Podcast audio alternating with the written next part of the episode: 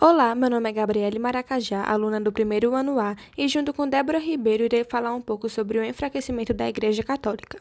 Ocorreram três episódios durante o Renascimento que levou a Igreja Católica ao enfraquecimento de seu poder e seu domínio. Foram eles: os humanistas que questionavam seus conhecimentos e a forma em que a tal administrava seu poder, a limitação do poder da Igreja pela formação de estados nacionais e a reforma protestante, a qual darei mais ênfase. Os principais influenciadores da Reforma Protestante foram Martinho Lutero e João Calvino. A principal crítica de Martinho Lutero à Igreja Católica era a venda de indulgências, em que a Igreja Católica oferecia perdão pelos pecados através da compra dessas indulgências, obtendo benefício economicamente e politicamente. Assim, em 1517, ele publicou suas 95 teses, onde discordava em vários fatores com a Igreja, principalmente com o ato de negociar a salvação.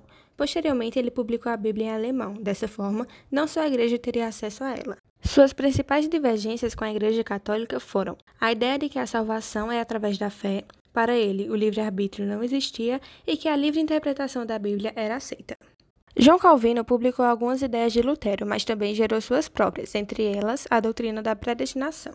Dessa forma, tanto Lutero quanto Calvino criaram igrejas com doutrinas protestantes, onde se inspiravam em algumas ideias de Santo Agostinho, e, diferentemente da Igreja Católica, não se afastariam do verdadeiro cristianismo. Além de Lutero e João Calvino, outro influenciador foi Henrique VIII, que criou sua própria igreja. No início, essas doutrinas foram bem aceitas, porém, a Igreja Católica se manteve poderosa mesmo com todas as acusações.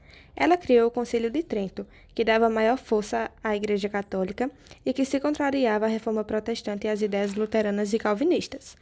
Outro grande ato foi a volta do Santo Ofício, onde se julgava e combatia qualquer pessoa que se contrariasse à Igreja Católica. Obrigada pela atenção e até mais.